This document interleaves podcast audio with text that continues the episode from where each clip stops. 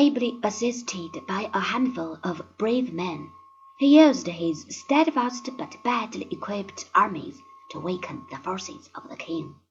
Time and again, when defeat seemed unavoidable, his strategy turned the tide of battle. Often his men were ill fed. During the winter they lacked shoes and coats and were forced to live in unhealthy dugouts. But their trust in their great leader was absolute, and they stuck it out until the final hour of victory.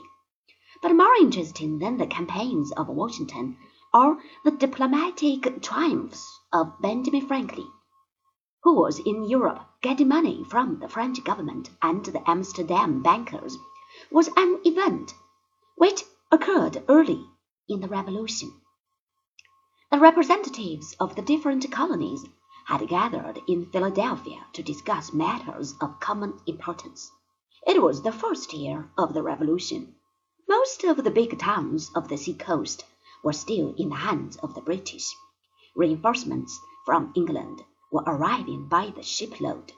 Only men who were deeply convinced of the righteousness of their cause would have found the courage to take the momentous decision of the months of June and July of the year 1776.